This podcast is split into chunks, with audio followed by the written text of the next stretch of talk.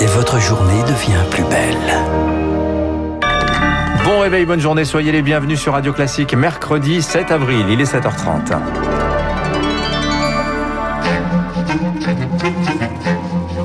– 7h30, 9h, la matinale de Radio Classique avec Guillaume Durand. Bienvenue à vous tous et nous commençons avec la défiance qui n'en finit pas envers le vaccin d'AstraZeneca. À tel point, Augustin Lefebvre, bonjour, que certains médecins arrêtent carrément de l'utiliser. Effectivement, il est soupçonné de provoquer de graves thromboses. Hier, une troisième plainte a été déposée en France après le décès d'un homme de 63 ans en Haute-Savoie. L'université d'Oxford au Royaume-Uni qui l'a développé arrête ses tests sur les enfants. L'Agence européenne du médicament doit rendre un nouvel avis aujourd'hui ou demain sur ce vaccin. L'OMS se veut rassurante. Elle redit que la balance bénéfice-risque est largement positive, mais le mal est fait et certains Français refusent AstraZeneca. Dans la vallée de la Roya, dans les Alpes-Maritimes, les médecins ont décidé de ne plus l'administrer face aux réticences. Le docteur Jean-Louis Gerstein dirige la maison de santé de Breil-sur-Roya. Ça sert à rien d'ouvrir des flacons quand vous n'avez pas la certitude de faire les vaccins, de vider les flacons sans les gâcher. Si c'est pour ouvrir un flacon de 10 vaccins et d'en faire que 3 et de jeter 7 doses, c'est pas pertinent. On a la chance de pouvoir avoir accès aux vaccins Pfizer et Moderna de manière un peu plus importante. Donc l'urgence, c'est de vacciner encore et toujours. Donc quitte à convaincre, on a plus de chances de pouvoir convaincre aujourd'hui en proposant euh, aux patients qui hésitent une vaccination par Pfizer Moderna que par AstraZeneca. C'est du pragmatisme. Un propos recueilli par Cyprien Pézeril. Pfizer BioNTech va décaler une partie de ses livraisons à la France. 3 millions de doses prévues à la fin du mois de mai arriveront début juin. Dans les échos, le ministère de la Santé explique que cela rend plus tendu euh, d'atteindre les objectifs fixés pour le mois prochain, mais sans remettre en cause ces objectifs. Le gouvernement se félicite du début euh, ce mercredi de la production de vaccins en France. Une usine d'Eure-et-Loire commence en effet un travail de sous-traitant pour Pfizer. Et puis face aux péripéties de cette campagne de vaccination, des particuliers se retrouvent deux plateformes ont récemment vu le jour sur Internet. Leur objectif, Camille Schmitt, faciliter la mise en relation entre patients et centres de vaccination. Doctolib, Maya, Keldoc, la recherche d'un rendez-vous pour une vaccination Covid peut prendre du temps et c'est justement ce à quoi veut remédier la plateforme Vitmadose à laquelle contribue Elias Orphelin, développeur. Concrètement, c'est un algorithme qui va aller chercher sur tous les sites les rendez-vous disponibles et qui va agréger tout ça sur une plateforme. Vous indiquez votre département et là, tous les rendez-vous remontent. Et vous suffit de choisir celui qui vous convient le mieux en fonction de la date et euh, de l'endroit où il a lieu. Une plateforme réservée aux personnes prioritaires et pour les autres, ceux qui souhaiteraient profiter de potentielles doses non attribuées, une autre application existe, Covid List.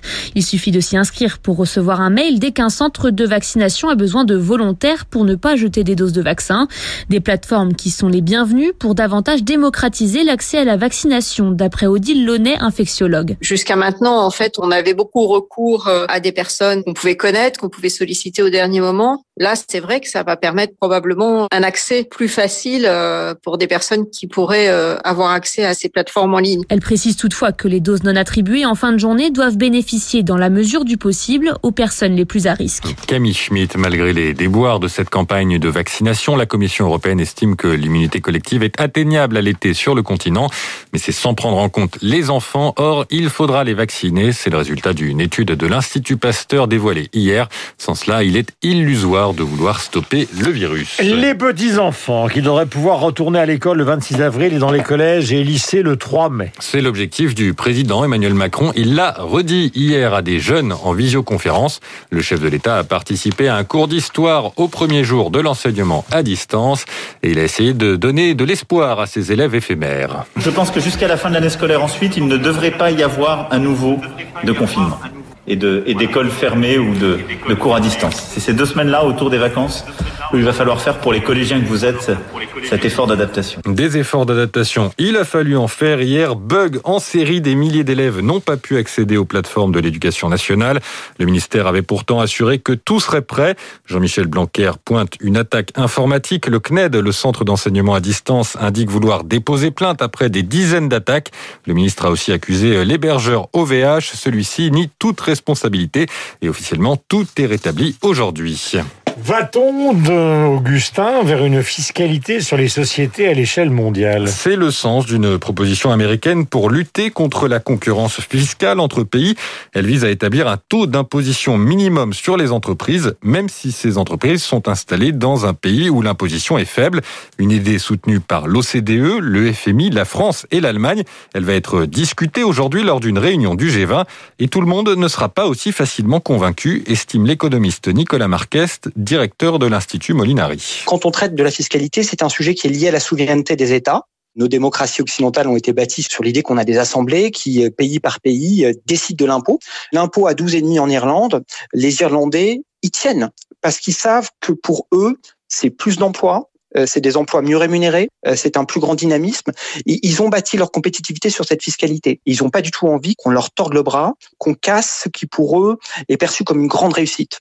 L'économiste Nicolas Marquez répondait à Éric Mauban. Nous vous parlons hier de la situation des viticulteurs, très inquiets à cause des températures inhabituellement basses ces dernières nuits, et on y revient ce matin. Oui, nous sommes à un moment crucial du développement des bourgeons. Ils sont particulièrement fragiles. Alors, quand le mercure passe sous le zéro, c'est la récolte de l'année qui est menacée. Julien Brocard dirige le domaine Brocard à Préy dans Lyon. Il produit du chablis.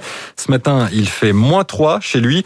Il est résigné il n'avait pas vu ça depuis dix ans. Il a perdu presque la moitié de sa récolte. Bah là, on a eu deux nuits euh, très dures, plus dures que prévu. En fait, euh, on a eu des températures qui sont descendues jusqu'à moins 7 sur certains endroits, avec une petite pluie euh, hier. Les bourgeons qui venaient de gonfler venaient d'éclore, gel. C'est des bourgeons qui contenaient les futures grappes de raisin et sont foutus pour la saison. Il y a d'autres bourgeons qui vont repousser par la suite, mais qui n'auront pas du tout la fertilité des premiers bourgeons. Donc, on sait d'ores et déjà qu'on a perdu une grosse partie de la récolte euh, sur Chablis. Le viticulteur Julien Brocard, interrogé il y a quelques minutes par Marc Tédé, la situation risque de se dégrader une nouvelle fois avec une nouvelle nuit de froid annoncée ce soir. En bref, la préfète du Bas-Rhin saisit la justice. Objectif, empêcher la municipalité strasbourgeoise de financer la construction d'une mosquée. Cette décision prise en conseil municipal le 22 mars dernier par la majorité écologiste a suscité une vive polémique. Et puis du football, il y avait les premiers matchs de quart de finale aller de la Ligue des Champions. Hier soir, Manchester City a battu Dortmund 2 buts à 1. Le Real Madrid s'est imposé 3 à 1 face à Liverpool facilement.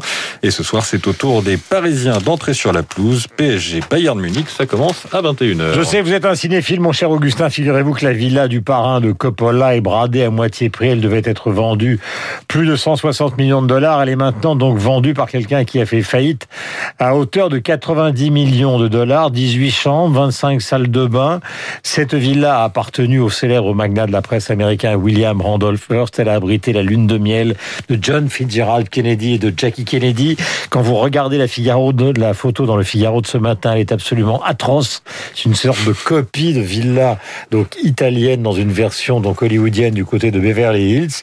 Mais ça a été quand même le QG de campagne de JFK sur la côte ouest, l'occasion de revenir sur cette trilogie Le Parrain c'est d'abord et avant tout Trois chefs-d'œuvre, peut-être et certainement la meilleure série du monde. Et vous vous souvenez qu'à la fin du troisième film, évidemment, il y a la mort à la sortie de l'opéra.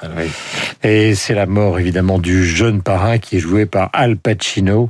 Euh, musique de James Levine, mais c'est la Cavalleria Rusticana, acte 1. Intermezzo Symphonico. Voici cette scène finale dont tout le monde se souvient.